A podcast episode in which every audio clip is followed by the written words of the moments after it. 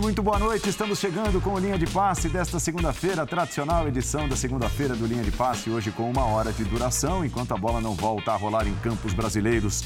Para os marmanjos, né? Temos a Copa São Paulo acontecendo, mas por enquanto é só o mercado da bola que aquece o futebol profissional. Vamos que vamos com o tempo um pouco reduzido. Uma hora de linha de passe nesta segunda-feira, você viu, estou muito bem acompanhado aqui no estúdio.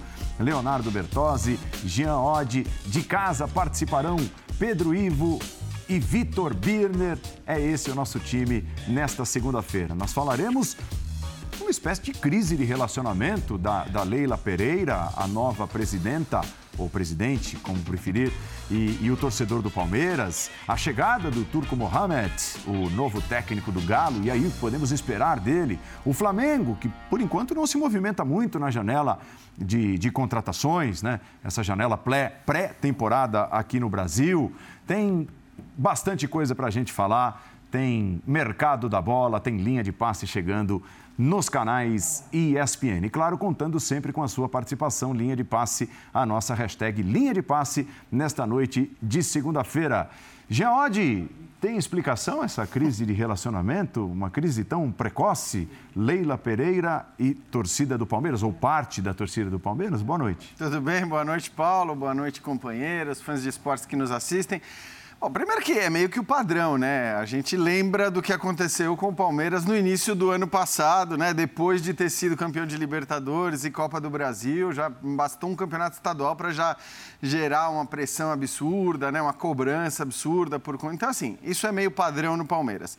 Especificamente nesse caso, Paulo, eu acho o seguinte: é... antes de qualquer coisa, para mim existem inúmeros motivos para você questionar e cobrar a Leila Pereira, nessa trajetória dela até a presidência do Palmeiras. Né? Mas são cobranças e questionamentos de ordem política, de, de estratégias eleitorais, questões até de estatuto de clube. Isso tudo eu acho que ela merecia ter sido cobrada e questionada muito mais do que foi. Inclusive por parte da torcida, essa mais ligada à questão política, que não é a maior parte da torcida, evidentemente. Uhum. Dito isso, dito que ela merecia, deveria ter sido até mais cobrada até esse momento, eu acho, enfim, incompreensíveis ou inacreditáveis ou absurdas as cobranças que estão acontecendo nesse começo de gestão dela. Eu não vou entrar nem na questão, na bobagem da cobrança sobre o assessor de imprensa que torce para outro time. Também não é uma novidade no caso do Palmeiras e dessa organizada, que na época do Paulo Nobre queria a demissão do outro assessor, do Fernando Mello, porque ele era corintiano, agora a mesma coisa com o Olivério. Vou deixar isso de lado. Falando de mercado especificamente, Paulo, eu entendo o seguinte: o Palmeiras precisa e deve buscar um centroavante, um camisa 9. Quanto a isso, eu concordo com os torcedores que fazem a cobrança. Eu discordo completamente de, a partir disso, primeiro, você dizer que o mercado é ruim, que o Palmeiras não está se mexendo. Pelo contrário, eu acho que o Palmeiras se mexe com alternativas interessantes, com jogadores analisados e que não, você não olha para eles só pelo nome. Uhum. O próprio Rafael Navarro, que é uma alternativa camisa 9, uma esperança para o futuro, acho que é um bom negócio, quer dizer, uma boa tentativa, mas é só uma tentativa. Então entendo que sim, é preciso ir atrás de um camisa 9 mais poderoso, pra, porque, na verdade, hoje falta essa peça, se você comparar com o resto do elenco inteiro.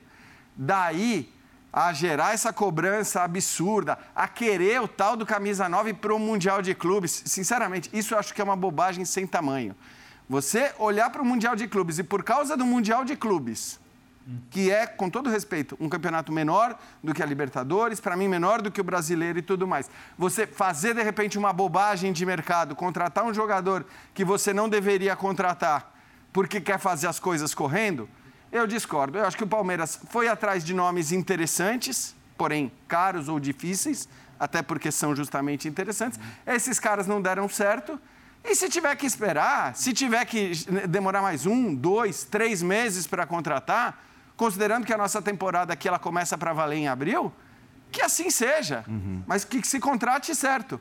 Porque é bom lembrar também, o Palmeiras tem um histórico de contratações de jogadores renomados que não deram em nada, em nada. A gente pode citar o Lucas Lima, a gente pode citar o Borja, a gente pode citar o Luiz Adriano, para dar três exemplos. Enquanto os jogadores que tinham esse perfil que estão sendo contratados é, geram críticas, então vou lembrar do Moisés. Né? Moisés. Vou lembrar só do Moisés, mas poderia lembrar de muitos outros que foram contratados com esse perfil mais baixo, tal, sem empolgar muitas vezes o torcedor porque não tinham nomes e, e foram jogadores muito mais úteis, né? O Davidson foi muito mais útil do que o Borja, por exemplo, para citar um nome mais recente. Então eu acho que não dá para pressionar nesse aspecto. Eu acho que o trabalho está sendo bem feito, sim. E as críticas que podem, os questionamentos que podem ser feitos à Leila Pereira, para mim, não tem nada a ver com esse momento de mercado. Agora, quando ela não sai das redes sociais e quer aparecer o tempo todo, de alguma maneira, ela pede ou ela chama essas cobranças e críticas também. É, conversando com palmeirenses, Léo, alguns me disseram assim: pô, a Leila está agindo como se a história do Palmeiras tivesse começado depois dela ter chegado. Uhum. É, eu acho que no final das contas, né, Paulo, o torcedor ele, ele olha para a gestão de cada um e faz uma conta muito simples, né? O que cada um me deu de troféu, de volta olímpica, é, normalmente é raro fazer aquela conta de, ah, mas, pô, mas esse aqui geriu bem o clube, esse aqui uhum. pavimentou o caminho para quem veio depois. Isso não, não é uma rotina aí para o torcedor. Pelo menos acho que na grande maioria, sem querer generalizar, é claro.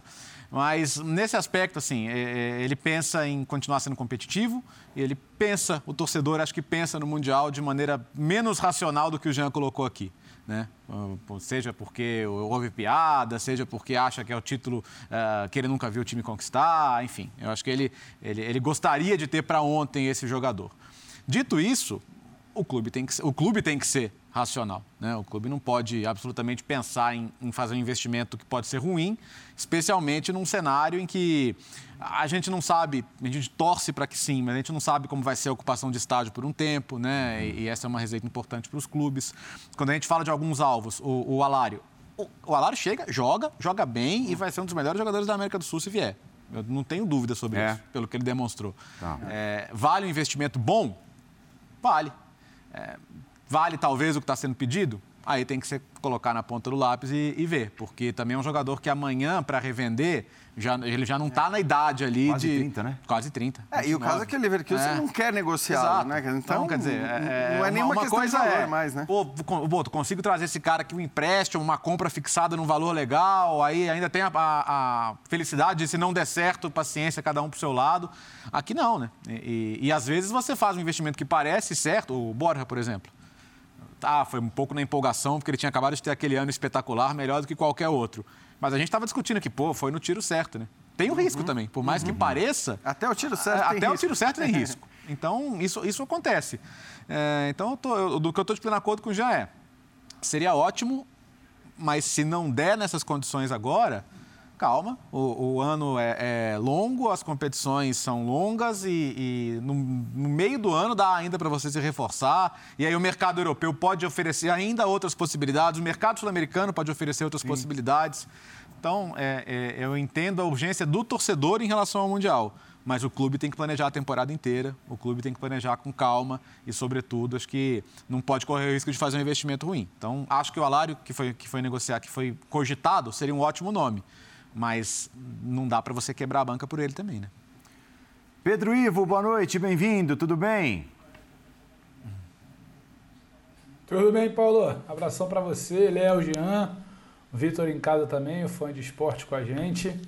Tava acompanhando aqui atentamente, acho que o Jean, Jean já gabaritou a situação política da lei, o Léo agora traz uma consideração financeira sobre reforços.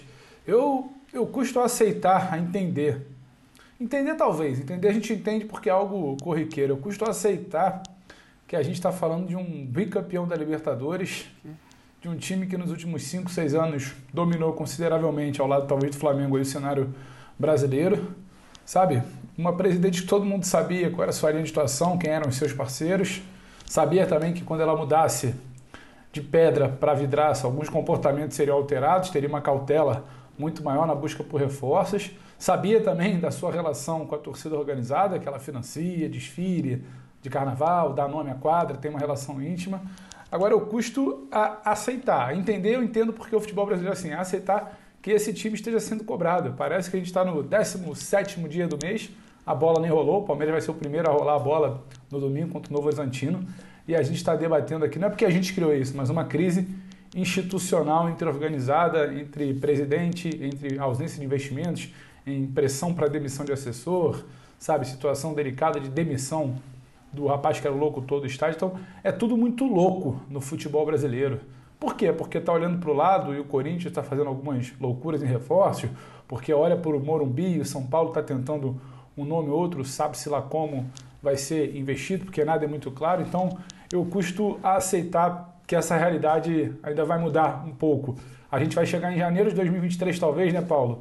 E a gente vai estar, tá, talvez, também debatendo a crise de um time que tenha vencido alguns títulos em 2022, no caso. Então, é tudo muito esquizofrênico conseguir compreender a gente chegar aqui em 17 de janeiro e aceitar uma crise num Palmeiras bicampeão da América, que se não contratou o grande camisa 9 por uma ponderação que acho até interessante financeira, vai tirando algumas peças caras do elenco, vai contratando algumas apostas interessantes, nomes jovens, de uma idade jovem, com potencial de revenda, como foi falado pela presidente, e manteve seu treinador, sua base. Então é muito, é muito louco imaginar que essa crise já esteja instalada quando a bola nem começou a rolar.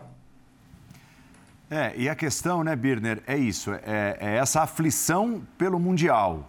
Tem de fazer uma loucura, tem de trazer um grande nome, e, e a verdade é mesmo que o Palmeiras contrate um grande centroavante, a diferença ainda entre o futebol do campeão europeu para o campeão sul-americano é enorme. Não é assim, ó, vai trazer o centroavante, é certeza de vitória. O Palmeiras vai virar favorito. Do outro lado tem o Lukaku, é. né? É só pra gente e lembrar. Se bobear, fica se, no banco. Que se bobear, é. fica no banco. É, então, assim, é, é uma coisa meio, meio a, a, aflição do Mundial. Eu me lembro até quando o Cruzeiro, lembra? Eram outros tempos e até havia um equilíbrio maior, América do Sul e, e Europa. Mas quando o Cruzeiro Isso. fez ali quatro contratações, 97. né? É, contratos curtos de três meses para que os jogadores jogassem o Mundial. Era o Bebeto... Gonçalves, Alberto... Alberto outro lateral, que é o Alberto. É. O, o... Donizete, Donizete e Bebeto. Valentim. Isso. É, é, exato, exato. É, né, e Só tal, tem um porém, né, Paulo? Aquele time no brasileiro tava brigando para não cair. É. O, o, pessoal bateu um pavor ali, né? Isso, isso. Então não é nem a situação do Palmeiras. Então, assim, né, Birner, não é o centroavante, seja lá quem quem o Palmeiras é, consiga trazer, se é que vai trazer alguém antes do Mundial, que vai mudar essa história, esse patamar. E é lógico que tem, tem de tentar levar aquilo que tem de melhor e o time mais forte possível, mas sem fazer loucura, né? Bem-vindo. Tudo bem, Paulo? Boa noite a você, boa noite ao Bertozzi, ao Jean, ao Pedro, aos fãs e aos fãs do esporte. Eu vou me dar o direito de não entrar nessa loucura. Eu entendo a loucura, eu acho que ela é parte do futebol, mas eu não vou entrar nessa loucura. Primeiro, só vou discordar de você numa coisa na abertura: hum. mercado aquecido. Eu faço a seguinte pergunta: qual jogador contratado nessa janela de transferências, ou seja, depois de que o Campeonato Brasileiro terminou, que seria imprescindível ao Palmeiras? Contratado por qualquer clube. Qualquer clube do país. Qual jogador contratado por qualquer clube do país, por exemplo, serviria para acalmar a ansiedade dessa parte da torcida do Palmeiras que critica a Leila? Então, eu acho que nenhum. Essa é a minha, a minha opinião. Segundo, é, acho, e essa é uma grande questão, que isso tem a ver com o mercado e com a maneira como a Leila desenvolveu a sua imagem no Palmeiras. Porque a Leila nunca foi vista como uma gestora. A Leila é vista como Sim. uma mala de milhões de euros. Perfeito. É assim que a torcida do Palmeiras encara a Leila. E ela agora tem que ser uma gestora. E talvez isso uhum. implique para ela em coisas diferentes da que ela fez até agora. Concordo que o Palmeiras precisa do centroavante, é, discordo da ansiedade, mas o torcedor tem direito de, de ficar ansioso, o torcedor tem. Ele, ele olha, ele quer jogadores, ainda mais porque não tem notícias importantes sobre os clubes. Né? O que tem mais hoje em dia nos clubes é notícia de Covid, é o que a gente mais vê. Tantos jogadores estão com Covid em tal clube, como é, estão todos, até onde a gente sabe, vacinados e essa variante tem sido menos preocupante, apesar de merecer toda a atenção ainda, nem isso ficou tão relevante assim. O Mundial, ele, para os brasileiros, ele é realmente importante. Ele é muito grande aqui, maior que para boa parte dos times europeus. O Palmeiras não tem esse título, a torcida quer, então junta isso a ansiedade da torcida, os adversários tiram sarro. Essa coisa de não ter um título, às vezes, é, acho que sei lá, às vezes não, não ela foge um pouco da realidade, por exemplo. Brincam que o Palmeiras não tem copinha. Mas se o Palmeiras ganhar copinha, o que, que muda pro Palmeiras? Ah, legal ganhar. Qualquer campeonato é legal ganhar. Vai jogar Florida Cup é legal ganhar, joga o estadual é legal ganhar, jogar Copinha é legal ganhar. O Mundial é muito maior que isso tudo. O Mundial tem uma marca, vai sair notícia nos outros lugares, você ganha provavelmente de um gigante europeu. Se você ganhar um Mundial, por exemplo, se der uma zebra na semifinal, o europeu for eliminado e você ganhar de um time de outro continente, ele perde até o valor tá? Porque você tem que ganhar do grande europeu. O, o, o, o Corinthians ganhou do Chelsea, né? É, o São Paulo ganhou do Barcelona e do Milan e assim por diante. Então essas coisas valorizaram as conquistas. O Inter ganhou daquele Barcelona, então, na melhor fase, numa das grandes fases do Barcelona. Se tivesse ganho de um time menor, não teria tanto valor assim.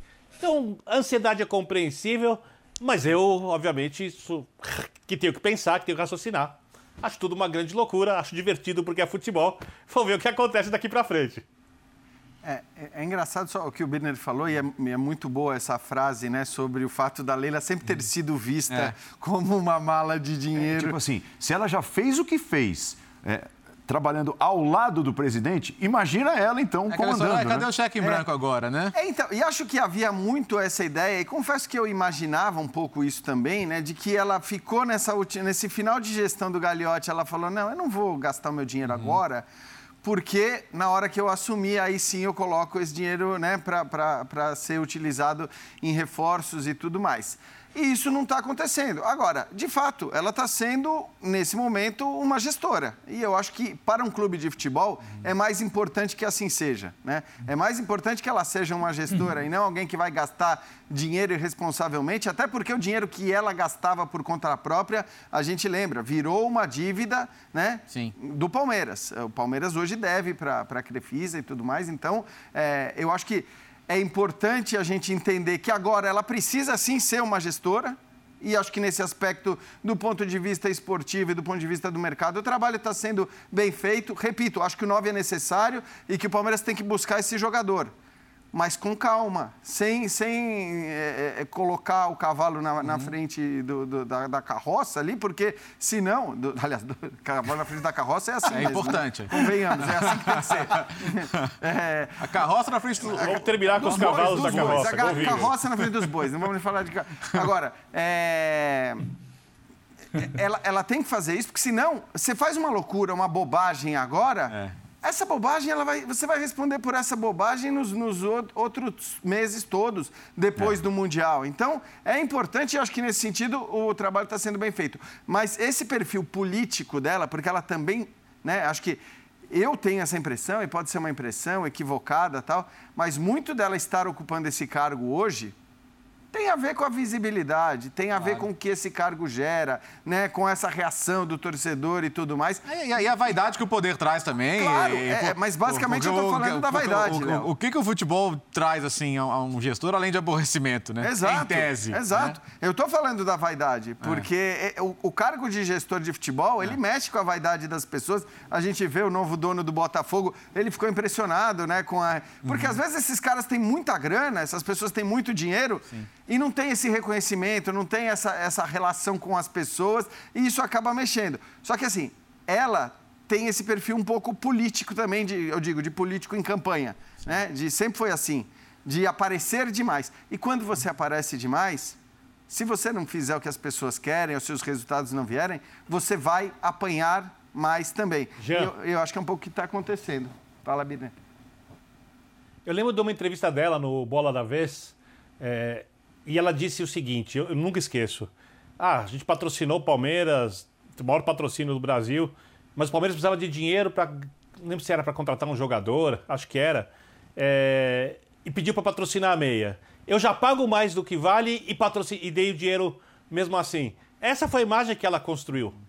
Né? E é a imagem que o torcedor tem dela. Agora ela precisa construir uma outra imagem com uma boa gestão. Ninguém vai discutir a necessidade do Palmeiras trazer alguns reforços se quiser disputar os pontos corridos, os torneios mais difíceis, com o Flamengo e com o Atlético, o próprio Abel Ferreira. Né? Ao contrário do que fariam outros, ou do que faria outro, principalmente seu adversário na final, depois de ganhar o título, ele disse: os elencos uhum. de, Flamengo e Atlético são melhores. Né? E o Palmeiras, mesmo assim, com o seu trabalho tático, com muita dedicação e tudo que foi feito ali, planejamento, conseguiu ganhar a Libertadores, com méritos. Então, para ele ganhar um campeonato que, que exige mais regularidade, ele precisa de reforços. Ele falou isso. Ele falou isso para a torcida, ele falou isso para a gente ouvir e certamente ele falou isso internamente. E a Leila sabe. O Anderson Barros recentemente deu uma entrevista também, onde ele diz uma frase para mim é muito emblemática. Ele falou: o Palmeiras não pode errar. Ou seja, eu vejo a gestão do Palmeiras muito meticulosa na escolha dos reforços uhum. para que o time consiga subir de patamar, quando a gente fala de potencial. As realizações a gente só vai saber ao longo da temporada. E eu não vou criticar isso porque o mercado não é fácil. O Alário, por exemplo, custou, quando foi tirado do River, numa saída polêmica, quase 25 milhões de euros. Não justificou o investimento do Leverkusen? Não justificou. Mas, como disse o Léo, é um centroavante que joga sobrando no Palmeiras e que eleva o nível da equipe. E não tá fácil achar esse jogador por um custo que o clube possa pagar sem se arrebentar. Né? O clube não pode errar, como disse o Anderson Barros. Então, é preciso um pouco de paciência, é preciso entender o momento. Eu acho que uma hora esse jogador vem. Se chega em tempo de jogar o Mundial, aí não dá para saber. E, e, o cenário, é, é sempre bom lembrar, né? Assim, a gente tem um cenário hoje de câmbio desfavorável e assim, os, os times perderam, deixaram de ganhar muito dinheiro em toda a época de pandemia. Não, não faz muito tempo né, que a gente voltou a ter estádios é, com público e muito menos não faz muito tempo que os estádios voltaram a encher. Então, é, esse dinheiro não entrou simplesmente. E ele estava orçado lá atrás, teve que fazer um monte de cortes, um monte de ajustes, um monte de situações. É, esse é um ponto. Agora, eu queria retomar o que o Jean colocou no começo, que eu acho importante. Eu acho os, os reforços que já chegaram bons. Eu também acho. Sem, sem deixar de reconhecer a necessidade de elevar o nível do ataque. Sim. É, por exemplo, no meio-campo, o, o Atuesta, ok, feita a ressalva de que a gente vai ter que ver a adaptação dele, é um jogador que estava na MLS, a gente sabe a diferença do futebol de lá para cá. Mas é bom jogador, bom jogador. Acho que é um jogador que, que se, se, se render parecido ao que vinha rendendo, pode ser titular do Palmeiras. Né? Ou, ou, no mínimo, um jogador que jogue bastante, que entre. A gente sabe que o Abel gosta muito de mudar em função do adversário, que eu acho que é uma virtude dele. Então, eu acho que quem o Palmeiras já trouxe, o, o, o elenco, de certa forma, já está melhor que o do ano passado. É, e, é, e, é, o campeão da América, né, Léo? Não é terra arrasada. Não, não. E, e, bem é. reforçado. É. No Bicampeão. Do... É. Bicampeão. Bicampeão é, da exato, América. a base foi, foi repetida de um. Reforçado, de um reforçado. Eu acho que as saídas foram saídas que fazem sentido também. Uhum. Quer dizer, então, assim, eu acho que é, quando eu falo de mercado, eu estou falando do mercado de maneira geral. Quem saiu, acho que talvez fosse o momento de sair. Sim. E com todo o reconhecimento a peças importantíssimas que saíram, porque o Felipe Melo foi um monstro, a verdade é essa, nessa passagem dele pelo Palmeiras. O Jailson foi importantíssimo, o William Bigode, mas que já tinha jogado muito menos. Então, talvez os caras tenham saído no momento certo. Os caras que chegaram, a Tuesta, o Léo citou, mas o próprio Jailson, se for o jogador que a gente viu atuar aqui no Grêmio, vai ser um jogador importante, como uma alternativa para o meio-campo. O Murilo chega como uma alternativa para a zaga e o Abel queria esse jogador. As críticas para o Lomba, a contratação do Lomba, absolutamente incompreensíveis, de quem dizia que, ah, não, o Vinícius é um garoto aí que está pronto para jogar. Não me parece, pelas partidas que ele fez no profissional, que estivesse pronto para jogar. Uhum. Me parece que o Palmeiras precisava sim contratar um goleiro mais experiente, considerando que o seu goleiro é goleiro de seleção brasileira, então ele precisava de um cara mais acostumado a jogos grandes e contratou um goleiro acostumado a jogos grandes. Então, assim, o mercado, ele não foi ruim do Palmeiras até aqui. Vai continuar faltando, está faltando o camisa 9. Não se discute a necessidade desse cara. Uhum. Até porque o Luiz Adriano foi embora né, que era o grande nome do ataque. O Davidson, ah, todo reconhecimento ao que ele fez, mas claramente ele, do ponto de vista técnico, ele não está à altura do resto do elenco nas outras posições. O Navarro é uma aposta. Uhum. Então ali talvez falte realmente essa peça. Talvez não. Certamente falta essa peça. Mas não adianta sair correndo desesperado e contratar o primeiro nome grande que aparecer na frente. É, nós temos é, uma amostra do que tem feito. Vocês citaram rapidamente do que tem, tem feito é, nas redes sociais a nova presidente do Palmeiras, né?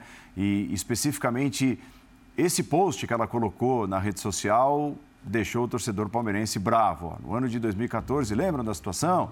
2015, início da parceria vitoriosa. Fiquem tranquilos ali, tá tudo bem. E aí o número de, de troféus e conquistas desde a chegada dela como patrocinadora, né?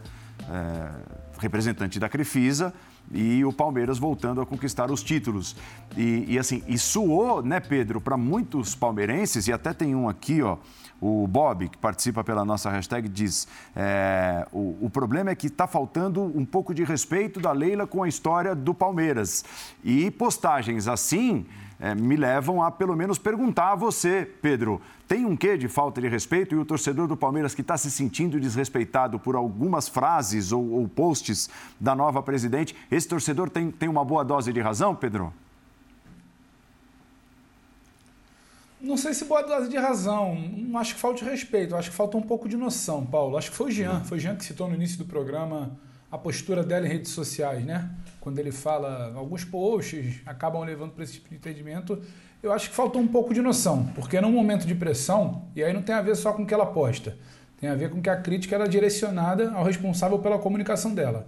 A crítica é que o responsável da comunicação teria um envolvimento com outro clube. Eu acho isso muitas vezes irrelevante em alguns debates. Eu entendo quem considere que a gente precisa dar nome, né? estabeleça a relação do Oliveira, responsável pela comunicação dela, com o Andrés, que é um dirigente, é um alto dirigente, é uma eminência parda de um clube rival direto, que não tem nenhuma simpatia, digamos assim, pelo Palmeiras. Então a comunicação dela fica truncada. Aí nem é questão de falta de respeito, é falta de noção. Acho que não cabe a Leila querer, sabe? Parece que está dando a entender que o Palmeiras, esse Palmeiras começou a partir da entrada dela, a partir daquela parceria. E ela começa a sentir um, um, gostinho, né? Porque até então ela era simplesmente a Leila investidora. Agora ela é a Leila vidraça, mas o torcedor também tem que entender. É, o torcedor brasileiro ele vive um momento, quando a gente fala da SAF do Cruzeiro, SAF do Botafogo um pouco menos, que o torcedor do Botafogo parece que tem uma simpatia um pouco maior. Agora, a diferença que tem com os meninhos, os 4R do Atlético, eles botam dinheiro, investem, são apaixonados mas não são presidente do clube, ainda que possam ter suas colocações no conselho. O Cruzeiro, quando fez muita coisa assim, um pouco, sabe, sem ordem, sem noção, sem limite, eram pessoas que eram não tinham ligação. Agora tem a SAF do Ronaldo, tem toda uma responsabilidade do Ronaldo. A Leila também tem um pouco agora a responsabilidade dela. A Leila não construiu o império da Crefisa, da FAM, tudo mais, uma política louca de gastos, como quando era ela patrocinadora. Ela teve ali alguma situação um pouco, sabe, pé no chão, centrada, vai gastar o de. Ela agora faz isso no Palmeiras. Então, tudo isso contribui para esse cenário. Não sei se falta exatamente o respeito. Eu acho que falta noção, Paulo. Ela precisa comunicar melhor qual é exatamente esse momento. Não é simplesmente vamos com calma que vai dar certo. É o quê? Por que, que a postura é diferente quando era patrocinadora? Acho que comunicar isso melhor, não apenas com piadinhas, emojis, posts, situações assim que você não comunica bem com a sua torcida, talvez fosse um pouco mais pé no chão e noção. Se tem alguma explicação para não contratar agora, a gente sabe que tem, qual é exatamente a visão mais nacional, que se comunique melhor com isso, não apenas através de, ah, tá aqui uma arte, tá aqui uma piada, tá aqui não sei o quê. Então acho que falta um pouco de, de noção nessa condução aí, Paulo. E ela vai aprender com o tempo, porque ela não é palmeirense, ela não viveu as fileiras ali do palestra desde o início, ela começou assim a ver em 2015, então acho que ela vai acabar, entre aspas, sofrendo um pouco para entender qual o tamanho agora dessa presidência. Não é simplesmente um brinquedo ali, um clubinho que ela está mexendo aqui, faz o que. Não. Tem uma coisa muito maior ali para ela administrar, não é só uma empresa, é um clube, tem os acordos políticos que ela fez, tem o que ela topou ceder e compor com a organizada, que agora ela vai ser cobrada. Então, acho que aos poucos ela vai começando a alinhar essa noção que, para mim, falta um pouco Pedro. no que diz respeito, não a gestão, mas essa situação de rede social, como você comunica. Fala, Vitor. Ela precisa se acostumar com algumas coisas que pertencem ao cargo. Com a própria liturgia. Sim, sim. E, que, e que ela nunca entendeu, né? Que ela nunca é, é entendeu, Vitor. Na verdade, ela é, nunca. Que é a crítica de não ser forjada naquilo ali. Ela, ela, ela entre aspas, ela, ela busca alguém para bancar, sabe?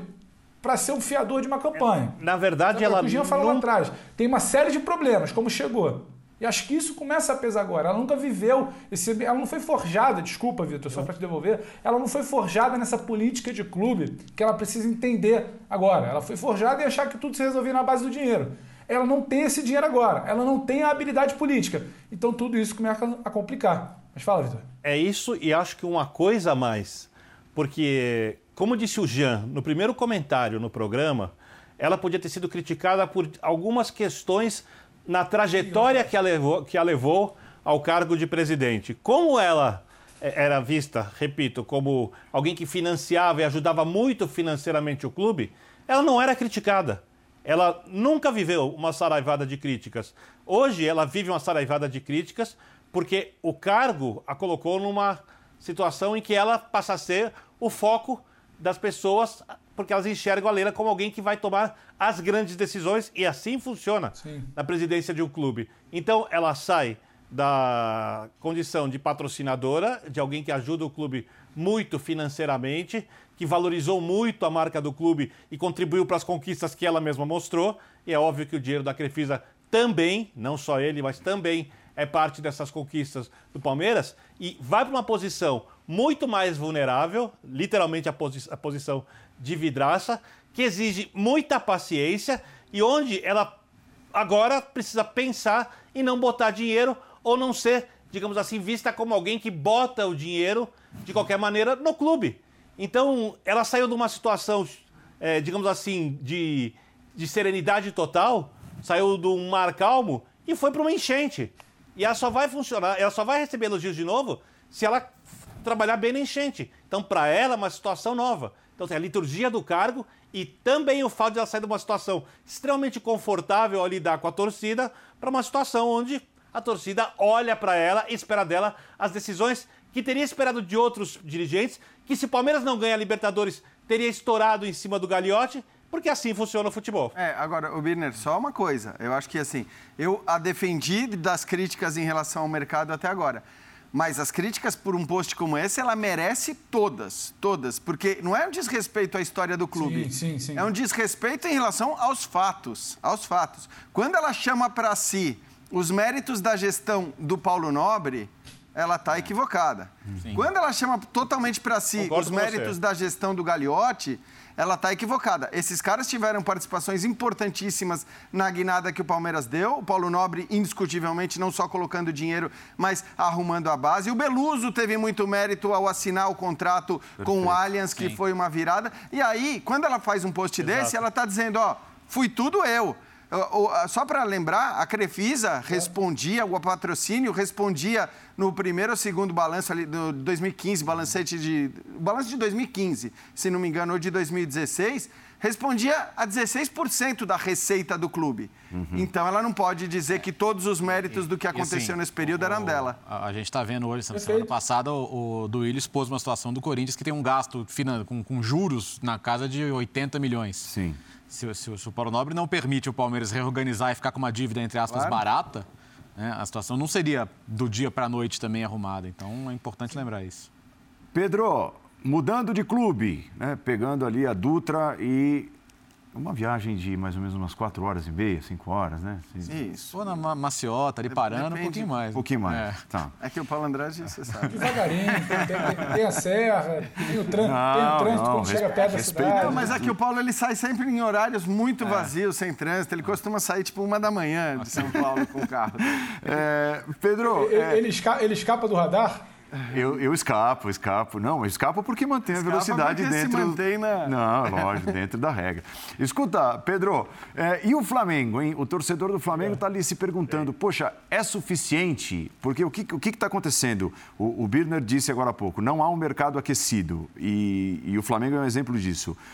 É, tem proposta pelo Michael. Então o Flamengo recusou uma primeira, mas pode pintar a segunda do Al Hilal pelo Michael ah, tentando renovar o contrato do Arrascaeta, fazendo proposta, que a primeira foi recusada, para ter de vez o Andréas Pereira e não mais por empréstimo do Manchester United. Mas, assim, são nomes conhecidos, os mesmos nomes, né? É, não aparecem nomes novos. Aí eu te pergunto, é suficiente para um grande ano do Flamengo aquilo que o Flamengo já tem? É suficiente, eu acho que depende muito do, da resposta do trabalho do Paulo, do treinador, do novo treinador. O Flamengo não teve exatamente o melhor desempenho com o Renato, não foi satisfatório ou não convenceu com o Senna e também com o Domi. Então acho que a primeira, a primeira grande pergunta é o trabalho do Paulo. O bom trabalho do Paulo Souza com o elenco que o Flamengo tem hoje, tem hoje, seria, entre aspas, suficiente para responder essa pergunta para estar no topo e brigando por todos os títulos o elenco do Flamengo é muito bom, mas não teve um trabalho suficiente para brigar. Uhum. Só que aí eu acho que entra também na questão do torcedor olhando para o lado. Ele olha para o Palmeiras, talvez não tanto, mas tem uma peça ou outra de reposição. Ele olha para o Corinthians, ele se impressiona com alguns nomes, não exatamente como vai responder em campo. Ele olha para um Galo, opa, também perdeu aqui, perdeu ali, mas pode se movimentar. Eu acho que ele tem essa necessidade, uma coisa cultural, de achar que a resposta para um ano melhor sempre vai vir com contratações. Não acho que uma saída do Michael seja o final dos tempos. Acho que tem muito de uma vontade do jogador e do staff. Michel foi reconhecido, Michel deu a volta por cima, Michel levou uma, um monte de prêmio no final do ano, né? Prêmio da CBF, prêmio do Bola de Prata, uma série de situações. Só que Michel também precisa em algum momento fazer dinheiro. O staff dele entende isso. E o Michel não é exatamente a peça mais primordial do funcionamento do Flamengo. Ele é muito importante quando o ataque principal não funciona bem. Então você tem que recorrer ao Michel. E acho que também teve alguma conversa, sinceramente imagino, com o Paulo, porque ele cita muito Bruno Henrique, ele cita muito Gabriel, ele cita muito o Pedro, ele não cita exatamente que é algo que queria explorar, então acho que essa conjuntura da saída do Michel é justificável, não é o final dos tempos. Agora, o torcedor ele vai sempre se apegar muito a essa coisa do reforço. Eu acho que, para mim, tendo um bom trabalho pelas mãos do Paulo, do Paulo Souza, eu acho que o Flamengo já tem um reforço. É claro que vai olhar, vai precisar de uma reposição, principalmente, não acho nem ali no setor de Arrascaeta e Michel, mas principalmente no setor de defesa. O Paulo sinaliza que ele quer alguma coisa diferente dos volantes, ele pede a contratação em definitivo do Thiago Maia.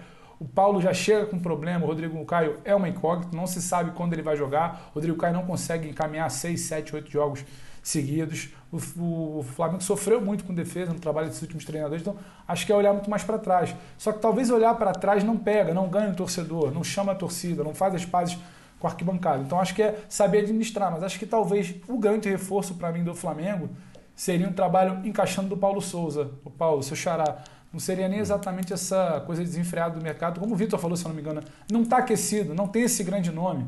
Não é um grande meio, um grande camisa 10. O Flamengo precisa de um grande camisa 10? Não. Um grande atacante? Tem dois. Não sabe nem como encaixa o Pedro ainda. O Flamengo precisa pensar na sua defesa, na sua volância e torcer a partir de agora, né? Não só torcida, digo o torcedor, mas orar ali, talvez, acreditar que o trabalho do Paulo Souza vai encaixar. Esse, para mim, tende a ser o grande reforço do Flamengo nesse início de ano acompanhando a evolução, o trabalho do treinador, e você pode pensar em mercado, você tem que repor mais para frente. Agora eu não vejo esse desespero, mas entendo o torcedor que está olhando para o lado está perguntando: e a gente? A gente só vai perder? Não vai contratar ninguém? É por aí, Berner. Então, é, eu acho que a prioridade do Flamengo é reforçar a zaga, sem dúvida nenhuma. A gente não sabe a situação do Rodrigo Caio exatamente como vai ficar. O Davi Luiz também não está acostumado a um calendário maluco como o nosso. E o calendário esse ano vai literalmente arrebentar os times. A gente pode ter problemas de Covid, o time vai ter ausências por convocações. Quando você pensa na formação do elenco, e quando eu falo de Palmeiras, Flamengo e do Atlético, colocando esses três, pela questão financeira e pela força, eu tenho um nível de expectativa maior do que eu tenho dos outros, porque não podem concorrer financeiramente com, a, com, a, com, esses, três, com esses três times.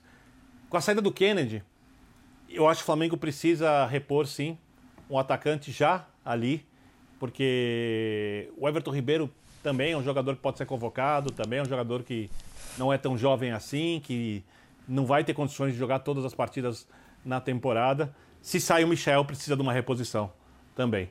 E de uma reposição de nível bom, não é qualquer reposição, porque o Flamengo perde um jogador que fez os últimos meses da temporada num nível elogiável. Uhum. É, foi um dos principais jogadores dos, dos últimos meses do futebol brasileiro. Não sei se manteria ou se manterá, caso fique. Mas, de qualquer maneira, ele é uma alternativa para o lado esquerdo. Bruno Henrique, para mim, os dois jogadores mais influentes do futebol em campo do Flamengo são Bruno Henrique e Arrascaeta. Gabigol colado, pouquinho só abaixo, até porque também ele é um pouco mais fácil de ser substituído. Mas, de qualquer maneira, também o Bruno Henrique, eu acho que já tem 31 anos, né, se não me engano. Então, não, não é um jogador que vai, vai conseguir lidar com a temporada inteira. E o Flamengo almeja ganhar Campeonato Brasileiro e os pontos corridos vão exigir muito. E eles vão acontecer paralelamente a Libertadores, que vai exigir muito. E se perder a Copa do Brasil, o mundo desmorona. Então o Flamengo, se quiser disputar todos os títulos, nem que não ganhe todos os títulos, e aí que olhando só com a concorrência com o Atlético, o Atlético tem dois jogadores de qualidade pela direita, que podem jogar ali, pode, pode ter até, até três, se quiser colocar o Keno pela direita. No Palmeiras o Keno jogou pela direita, mas tem ali o Savarino Zarate, do outro lado tem o Keno, pode jogar contra o jogador ali aberto na esquerda, tem o Hulk que pode jogar um pouco mais aberto se for o caso, se traz um centroavante para o lugar do Diego Costa. O Atlético tem esses jogadores para reposição. O Flamengo perdeu um, se perder o segundo, para mim fica muito claro que se quiser competir no mesmo nível por tudo na temporada, vai precisar trazer alguém. É assim, é, eu penso o seguinte: vender o jogador na alta, como é o caso do Michael, faz parte, é do jogo. Você recebe uma proposta, avalia que é um bom negócio, faz o negócio. Pode até te ajudar, de repente, a manter o Andrés, que eu acho que é um objetivo importante do clube. Uhum. Embora não resolva a questão que o Birner pontuou, eu acho de fato importante. Acho que mesmo se o Kennedy tivesse ficado, o Michael saindo, o Flamengo teria que buscar um substituto. Acho que isso me, me parece muito claro. Mas a, a questão da defesa também, concordo com os companheiros, me parece a mais urgente, porque você olha ali para a situação do Rodrigo Caio, hoje você não tem condição de bancar que numa sequência importante de jogos ou num jogo decisivo, você não sabe se vai contar com ele. Assim, o jogador faz todo o esforço, quer estar tá bem, mas o, histórico recente aponta para uma dúvida. E aí acho que seria importante, sim, pensar em mais, mais algum jogador para a função. Mas não substituir o Michael no caso de uma saída é impensável. Aí você tem que ser inteligente, tem que olhar para o mercado. Você pode conseguir uma opção mais barata, com boa observação, com inteligência no, no, no scouting. Você consegue buscar um nome, porque ele leva com ele todos os gols que ele entregou. Ele, ele disputou uhum. a artilharia do brasileiro, ele Foi. fez gols que deram pontos importantes, enfim. Não, não dá para não substituir também, né? É, é, bom, acho que todo mundo pensa muito parecido. Para mim, a questão é: se não sai Michel, a questão é, é única e exclusivamente a contratação de um zagueiro confiável e a verdade é que o Flamengo contratou zagueiros em outros momentos que estavam né, jogando bem, que achávamos que, que poderiam dar Gustavo certo. Gustavo Henrique e Léo Pereira, quando é traz, traz, os dois, você pensa, pô, né? É. Tira os caras da, na alta dos seus clubes, o Léo então, do Atlético e o, e o, Foram boas contratações. Do Santos. É, mas é aquilo que a gente estava falando. Sempre as contratações geram riscos, né? A mudança de ambiente, a mudança de pressão. E convenhamos, quando você vai para o Flamengo, essa pressão muda, né? Quando você sai de um clube como o Atlético Paranaense, com, como o Santos Estou falando de, de mídia, de torcida, de cobrança e tudo mais. Muda e, e, esses caras não conseguiram até agora render a mesma coisa. Eu não gosto de descartar, porque a gente já viu no futebol brasileiro muitas vezes o essas. O próprio Michael, né, Jean? É, as, é, o próprio Michael. muito longe. Exatamente, né? exatamente. Demorou para. É. Foi o cara que, que deu a guinada, né? Coisa que todo mundo dizia. E esse talvez tenha sido, o Michel tenha sido o jogador mais questionado naquela leva de contratações, né? Putz, será que o Flamengo precisava desse cara? Será que ele vai conseguir ser no Flamengo que ele vinha sendo no Goiás, que joga de uma maneira completamente diferente e tudo mais? E a verdade é que ele acabou sendo muito útil na última temporada. Então, claro, se ele sair, a reposição, e aí eu estou falando porque é o Flamengo. Então, se fosse um outro clube, a gente olhasse um outro clube numa outra situação financeira e a gente olhasse para perder o Michael. Ah, tudo bem, mas dá para levar muito bem com esse elenco. Eu concordo plenamente com o Pedro em relação ao fato de que a principal contratação do Flamengo, o principal reforço do Flamengo, precisa ser o Paulo Souza. Porque foi isso que faltou acima de qualquer outra coisa na temporada passada. Mas se for para fazer uma contratação apenas, essa contratação tem que ser na zaga pelas dúvidas em relação ao Rodrigo Caio e acho que também as dúvidas em relação ao Davi Luiz poder jogar o tempo todo. Ninguém discute a qualidade dele, mas jogar o tempo todo no Brasil é complicado. Ó, nós vamos ao intervalo e voltaremos falando do Galo com o Turco Mohamed. E aí, depende também dele, muito dele, o sucesso do Galo em 2022? É o próximo tema do Linha de Passe que faz uma rápida parada e volta já.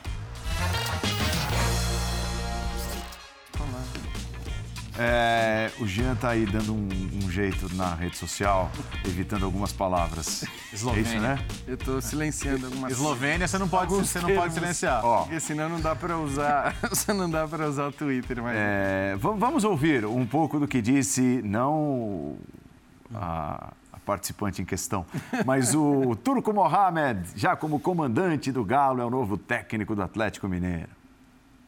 Eu creio que isso foi fue un punto en la historia de, Galo, de, Atlético Mineiro, y un punto también para mí, para mi historia, eh, porque siento que, Dios me tenía escrito una historia con Atlético Mineiro y bueno, hoy vengo a escribir mi, propia historia y cuando lo vea Víctor le voy a dar un, fuerte abrazo, eh, porque es el fútbol, el fútbol, y bueno, va a ser un momento muy, muy emotivo a toda la malla atleticana, eh, quiero decirle que estoy muy feliz, óchimo para, trabajar, con mucha energía, con mucha fuerza y seguir en el camino de los títulos que dejó Cuca en 2021. Así que les mando un abrazo y nos vemos pronto en el primer partido del Atlético Mineiro. Y el turco es un galo más. Que figura, que simpatia. E ele fez uma primeira avaliação do elenco dizendo que sentiu o elenco do Atlético equilibrado. Sim. Quer dizer, né, fez uma primeira. Também não é bobo.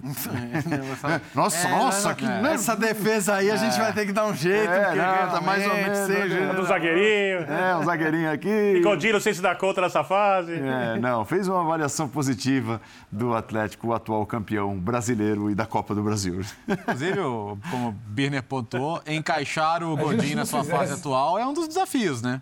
O time vai ter Ah, que, eu acho. que, que adaptar um pouquinho a sua maneira de jogar, já que não me parece que ele tenha vindo para esquentar banco, né? Até porque é um investimento alto. Então, e- e- esse já é um primeiro desafio. Mas é- é- esse é o ponto, né? É, aceita- esse- ele é um cara que a aceitação pela torcida é muito fácil, né? Porque ele é um personagem carismático. Além de estar na história do clube pelo, pelo jogo do Tijuana, que todo mundo. Daqui a pouco para, mas por enquanto tá todo mundo lembrando, porque não tem como, né? É um momento histórico do clube. Vai falar sobre isso. Mas olhando para os outros trabalhos dele, tem algumas coisas que acho muito positivas e outras que deixam dúvidas. O que, que é positivo? Foi vitorioso com diferentes modelos de jogo. Então ele não é aquele cara, hum, esse aqui só joga 4-4-2, esse aqui só três zagueiros, ah, esse aqui precisa de um, de um centroavante grandão lá para jogar na referência. Não. Ele, ele tem o hábito de se habituar ao que tem, se habituar aos jogadores que recebe. É, isso estava, inclusive, no. no- ele, ele mandou uma apresentação longa dos trabalhos dele né, para o Atlético. Ele se interessou muito pelo cargo. Isso, é, esse desejo dele, inclusive, pesou muito, né? Diante de outras negativas, ele, ele se mostrou muito interessado desde o início. E isso é um ponto muito positivo. Então, eu acho que ele não vai fazer a questão absurda de ter a assinatura dele. Ele vai colocar a maneira dele pensar o time, isso é óbvio, mas sem necessariamente querer revolucionar o que vinha antes, acho isso ótimo. É, o que, que preocupa, eu acho? O, o modelo do calendário brasileiro em relação ao modelo em que ele foi bem sucedido no México. É muito diferente, né? O México são dois campeonatos, turno mata-mata, turno mata-mata. E ele ganhou com três clubes, isso é incrível, né? Com o Tijuana, ganhou com o América, ganhou com o Monterrey, que tem uma história muito bonita, né? Do filho dele que ele perdeu e que torcia pelo Monterrey. E, mas, mas lá é negociar uma fase de classificação, tá bem na reta final. Então, para ganhar, por exemplo, o Campeonato Brasileiro de novo, isso não serve, né? Esse uma um fórmula diferente. Você tem que estar bem o tempo Regular, inteiro, negociar calendário, rodar jogadores, lidar com, com ausências que, que acontecem muito no nosso calendário, cuidar de desgaste. Então, eu acho que são coisas que são desafios novos para ele. Ele teve um desafio curto no Celta, ele não chegou nem à metade do campeonato, enfim, não, não conseguiu vingar no futebol espanhol. O que ele apresenta como currículo é muito bom. E eu acho que ele me parece uma pessoa inteligente, sensata e, e com jeito de ganhar o grupo e o torcedor. O que ajuda muito num trabalho novo e num campeonato que ele está pela primeira vez. E né? no Brasil, né? É. Eu, acho que assim, não existe um, um lugar, um país onde essa valência, onde essa qualidade é, tão bem-vinda quanto no Brasil. Essa coisa do carisma, que pode parecer uma bobagem, né? Essa coisa de conquistar o torcedor, de, de, de conquistar as pessoas de maneira geral, é, de saber falar, de saber se comunicar, ela é muito importante. Ela é muito importante no futebol brasileiro, porque esse crédito que o cara consegue ou não nesse momento de chegada, ele acaba aumentando ou diminuindo a sua pressão. Essa é a verdade. Aqui é assim que as coisas funcionam. Então, por que, que a gente fala que sempre quando você contrata um técnico, por melhor que ele seja, mas que já não é uma unanimidade entre os torcedores, que se os caras já chegam meio olhando de lado, isso é um problema, porque aquilo ali vai se transformar em pressão e dirigente no Brasil tem o costume de ouvir pressão do torcedor. Então, acho que esse aspecto da chegada dele, ainda que não fosse nem o primeiro, nem o segundo, nem o terceiro nome, o fato é que ele chegou e por diversos motivos, pela personalidade, pelo carisma, a linda e triste história com o filho, acho que tocou muita gente e um histórico de conquistas no México, ainda que não seja um técnico do jogo elaborado, acho que o Atlético procurou treinadores cujo, cujo jogo era mais elaborado né, do, que, do que ele. Mas ele chega com outras qualidades que talvez no Brasil tenham muito mais valor, por exemplo, do que um técnico que chegue na Alemanha, que você fala, pô, esse cara é carismático, hein? É, Legal. O carisma na Alemanha ele vai até a, Só, só, página só antes de passar para os companheiros, dá para pegar esse gancho, já. Por exemplo, não, há, não tenho muita dúvida de que o Sampaoli, como treinador de campo, é superior, bem superior. Tá? Mas houve um determinado momento no trabalho dele, que na minha visão foi importantíssimo para construir o que o Atlético colheu depois, mas houve um momento em que ninguém dentro do clube aguentava mais. Porque ele é chato, ele, ele fazia as coisas do jeito dele, ele não dava bola pra ninguém, não cumprimentava, sei lá É o quê. E, e- e- e é isso. E, você conversava com funcionários funcionários do Atlético, fala, ninguém aguenta mais o cara. E, e não queira, e, que, e queira, quer queira, quer não, No se isso, chega num, ponto, coisa, se isso né? chega num ponto insustentável, em uma hora o campo paga. Aham. Né? Então, acho que é, é importante não perder isso de vista também no trabalho. Né? Diga, Birner. Não, eu assim, as vantagens. Não vai ter uma ruptura muito grande do que fazia o Cuca, exatamente por não ser um apologista do jogo agressivo e ofensivo, como haveria com o Jorge Jesus. É, acho que o fato de ele ter jogado de diferentes maneiras, já ganhou o campeonato com três zagueiros, já ganhou o campeonato jogando com linha de quatro, de diferentes formas, talvez faça com que ele não queira mexer tanto assim naquilo que estava funcionando e se ganhar os jogadores é, na conversa e souber dar bons treinos, talvez isso ajude o Atlético a, de novo, ser consistente talvez de maneira até mais rápida do que foi na temporada anterior. E os pontos negativos são, um principal, o Jean falou, é o que todo técnico estrangeiro enfrenta no Brasil. O Paulo Souza também vai enfrentar o Flamengo. Aqui ele não dá treino, dá poucos treinos. Aqui o, o planejamento para recuperar jogadores é diferente de outros locais porque o número de jogos é muito maior. Aqui se arrebenta os jogadores, aqui pode ter jogador convocado em data FIFA, em outros lugares a data FIFA é respeitada, ele vai ter que lidar com isso e para mim o peso enorme de assumir um time campeão brasileiro, campeão da Copa do Brasil, que pretende que a sua torcida, onde a sua torcida pretende que isso se repita ou que até ganhe uma Libertadores, já que tem elenco para isso, foi eliminado invicto da última Libertadores, ou seja, no limite. Então o- padrão de exigência vai ser muito alto e se ele não conseguir cumprir, vão lembrar que ele não foi a primeira, a segunda, a terceira, a quarta opção, que ele estava lá embaixo numa lista de técnicos que o Atlético desejou contratar e não conseguiu. Ó, E até, e até por, por esse cenário que você aponta, né, o Vitor, não ser a primeira, a segunda, a terceira opção, acho que o Jean falou também. Tem a pergunta aqui embaixo, tinha, acabou de trocar. O que, que ele precisa nesse início? Ele precisa de vitórias, porque ele não era a primeira opção. Esse grupo vem de um ano vitorioso.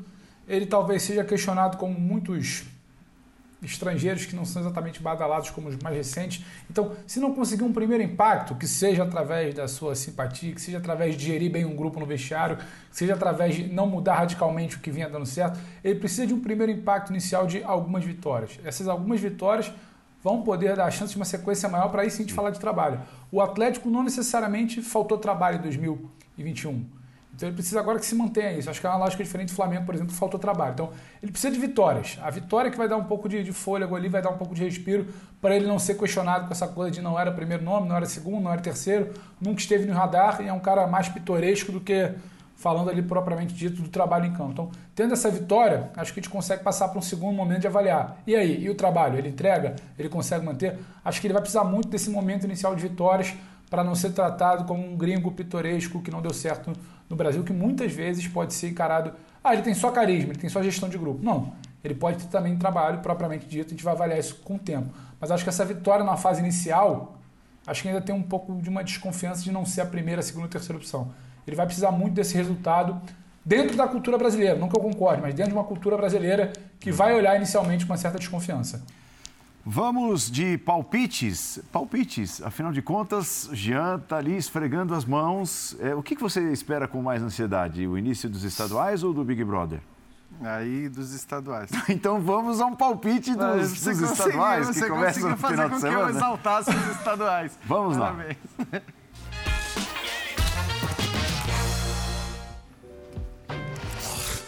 É um novo Jean, você vê?